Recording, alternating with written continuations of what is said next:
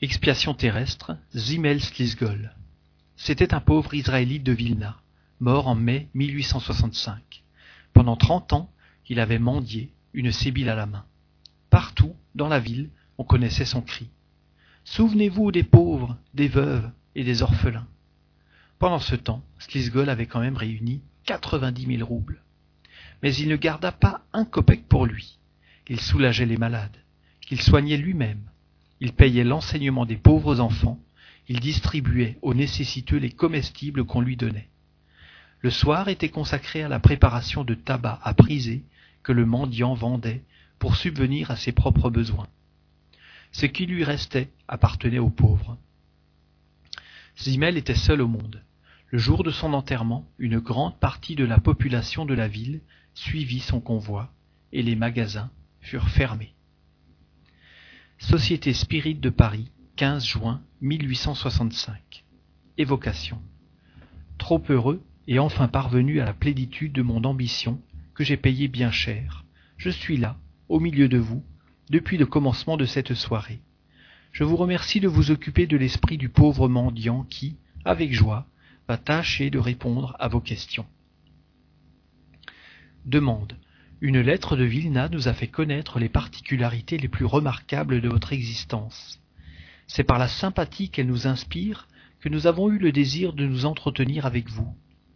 Nous vous remercions d'être venus à notre appel, et puisque vous voulez bien nous répondre, nous serons heureux, pour notre instruction, de connaître votre situation comme esprit et les causes qui ont motivé le genre de votre dernière existence. Réponse tout d'abord accordée à mon esprit qui comprend sa vraie position, la faveur de vous dire son opinion sur une pensée qui vous est venue à mon sujet. Je réclame vos conseils si elle est fausse. Vous trouverez singulier que la manifestation publique ait pris un tel développement pour rendre hommage à l'homme de rien qui a su, par sa charité, s'attirer une telle sympathie. Je ne dis pas cela pour vous, cher maître, ni pour toi, cher médium, ni pour vous tous, spirites vrais et sincères, mais je parle pour les personnes indifférentes à la croyance. Il n'y a là rien d'étonnant. La force de pression morale qu'exerce la pratique du bien sur l'humanité est telle que, si matériel que l'on soit, on s'incline toujours, on salue le bien, en dépit de la tendance que l'on a pour le mal.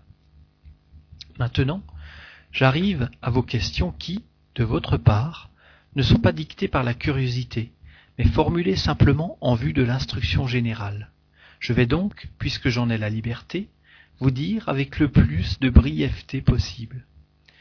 Quelles sont les causes qui ont motivé et déterminé ma dernière existence Il y a de cela plusieurs siècles, je vivais avec le titre de roi, ou tout au moins de prince souverain. Dans le cercle de ma puissance, relativement étroit à côté de vos états actuels, j'étais le maître absolu de la destinée de mes sujets. J'agissais en tyran, disons le mot, en bourreau, d'un caractère impérieux, violent, avare et sensuel. Vous voyez dit d'ici quel devait être le sort des pauvres êtres qui vivaient sous mes lois. J'abusais de mon pouvoir pour opprimer le faible, pour mettre à contribution toute espèce de métier, de travaux, de passions et de douleurs pour le service de mes propres passions. Ainsi, je frappais d'une redevance le produit de la mendicité. Nul ne pouvait mendier, sans qu'au préalable, j'eusse pris ma large part de ce que la pitié humaine laissait tomber dans l'escarcelle de la misère. Plus que cela, afin de ne pas diminuer le nombre des mendiants parmi mes sujets, je défendis aux malheureux de donner à leurs amis, à leurs parents, à leurs proches, la faible part qui restait à ces pauvres êtres. En un mot, je fus tout ce qu'il y a de plus impitoyable envers la souffrance et la misère. Je perdis enfin ce que vous appelez la vie dans des tourments et des souffrances horribles. Ma mort fut un modèle de terreur pour tous ceux qui, comme moi, mais sur une moins grande échelle, partageaient ma manière de voir. Je demeurai à l'état d'esprit errant pendant trois siècles et demi.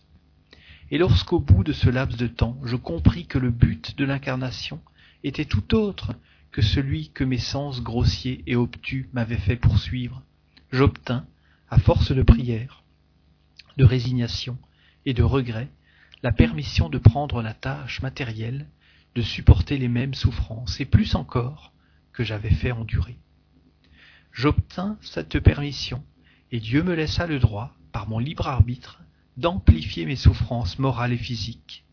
Grâce au secours des bons esprits qui m'assistaient, je persistais dans ma résolution de pratiquer le bien, et je les en remercie, car ils m'ont empêché de succomber sous la tâche que j'avais prise.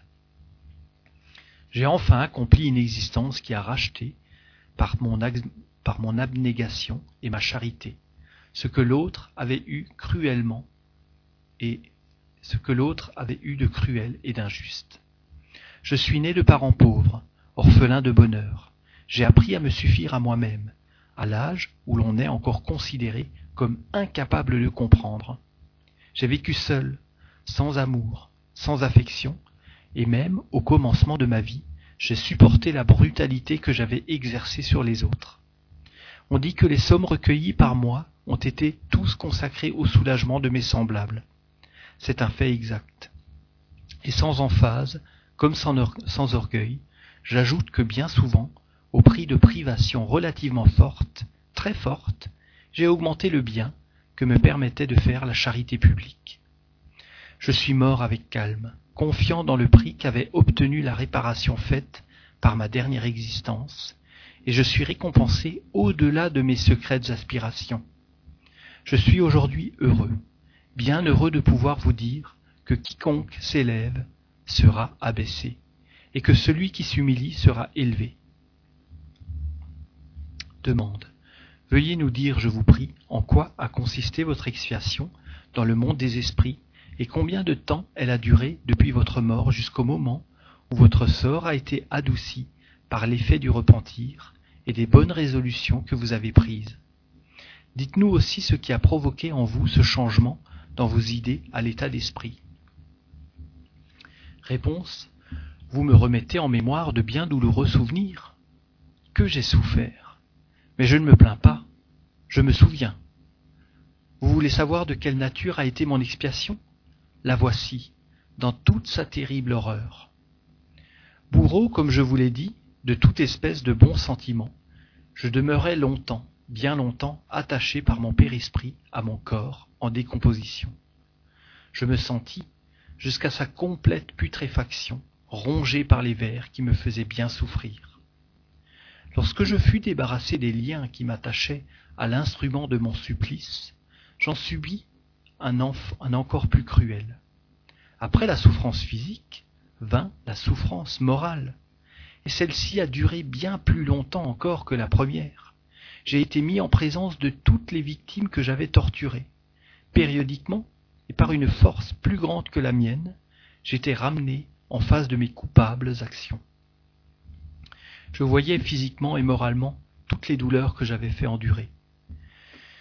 Ô mes amis, combien est terrible la vue constante de ceux à qui l'on a fait du mal. Vous en avez un faible exemple parmi vous dans la confrontation de l'accusé avec sa victime. Voilà en abrégé ce que j'ai souffert pendant deux siècles et demi, jusqu'à ce que Dieu, touché de ma douleur et de mon repentir, sollicité par les guides qui m'assistaient, permit que je prisse la vie et d'expiation que vous connaissez. Demande. Un motif particulier vous a-t-il vous a-t-il engagé à choisir votre dernière existence dans la religion israélite? Réponse non pas choisie par moi, mais que j'ai acceptée d'après le conseil de mes guides la religion israélite ajoutait une petite humiliation de plus à ma vie d'expiation, car dans certains pays surtout, la majorité des incarnés méprisent les Israélites, et particulièrement les Juifs mendiants. Demande, dans votre dernière existence, à quel âge avez-vous commencé à mettre à exécution les résolutions que vous aviez prises? Comment cette pensée vous est-elle venue? Pendant que vous exerciez ainsi la charité avec tant d'abnégation, aviez-vous une intuition quelconque de la cause que vous y poussait? Réponse Je naquis de parents pauvres, mais intelligents et avares. Jeune encore, je fus privé de l'affection et des caresses de ma mère. Je ressentis de sa perte un chagrin d'autant plus vif que mon père, dominé par la passion du gain, me, laisse, me délaissant entièrement. Mes frères et mes sœurs, tous plus âgés que moi, ne semblaient pas s'apercevoir de mes souffrances. Un autre juif, mu par une pensée plus égoïste que charitable, me recueillit et me fit apprendre à travailler. Il recouvra largement, par le produit de mes travaux, qui souvent dépassaient mes forces, ce que j'avais pu lui coûter. Plus tard, je m'affranchis de ce joug et je travaillais pour moi. Mais partout, dans l'activité comme dans le repos, j'étais poursuivi par le souvenir des caresses de ma mère. Et à mesure que j'avançais en âge, son souvenir se gravait plus profondément dans ma mémoire. Et je regrettais davantage ses soins et son amour. Bientôt je demeurai seul de mon nom. La mort, en quelques mois, enleva toute ma famille. C'est alors que commença à se révéler la manière dont je devais passer le reste de mon existence. Deux de mes frères avaient laissé des orphelins. Ému par le souvenir de ce que j'avais souffert, je voulus préserver ces pauvres petits êtres d'une jeunesse semblable à la mienne. Et mon travail, ne pouvant suffire à nous faire subsister tous, je commençai à tendre la main. Non pour moi, mais pour les autres. Dieu ne devait pas me laisser la consolation de jouir de mes efforts. Les pauvres petits me quittèrent pour toujours. Je voyais bien ce qui leur avait manqué. C'était leur mère. Je résolus alors de demander la charité pour les veuves malheureuses qui, ne pouvant se suffire à elles et à leurs enfants, s'imposaient des privations qui les conduisaient à la tombe, laissant de pauvres orphelins qui demeuraient ainsi abandonnés et voués aux tourments que j'avais moi-même endurés. J'avais trente ans lorsque, plein de force et de santé, on me vit mendier pour la veuve et l'orphelin. Les commencements furent pénibles, et je dus supporter plus d'une humiliante parole. Mais lorsqu'on vit que je distribuais réellement tout ce que je recevais au nom de mes pauvres, lorsqu'on me vit y ajouter encore le surplus de mon travail, j'acquis une espèce de considération qui n'était pas sans charme pour moi. J'ai vécu soixante et quelques années, et jamais, je n'ai manqué à la tâche que je m'étais imposée. Jamais non plus un avertissement de la conscience n'est venu me faire supposer qu'un motif antérieur à mon existence fut le mobile de ma manière d'agir. Seulement, un jour, avant de commencer à tendre la main, j'entendis ces paroles. Ne faites pas aux autres ce que vous ne voudriez pas qu'on vous fît. Je, me, je demeurais frappé de la moralité générale contenue dans ces quelques mots et bien souvent je me surprenais à y ajouter celle-ci. Mais faites-leur au contraire ce que vous voudriez qui vous fût fait.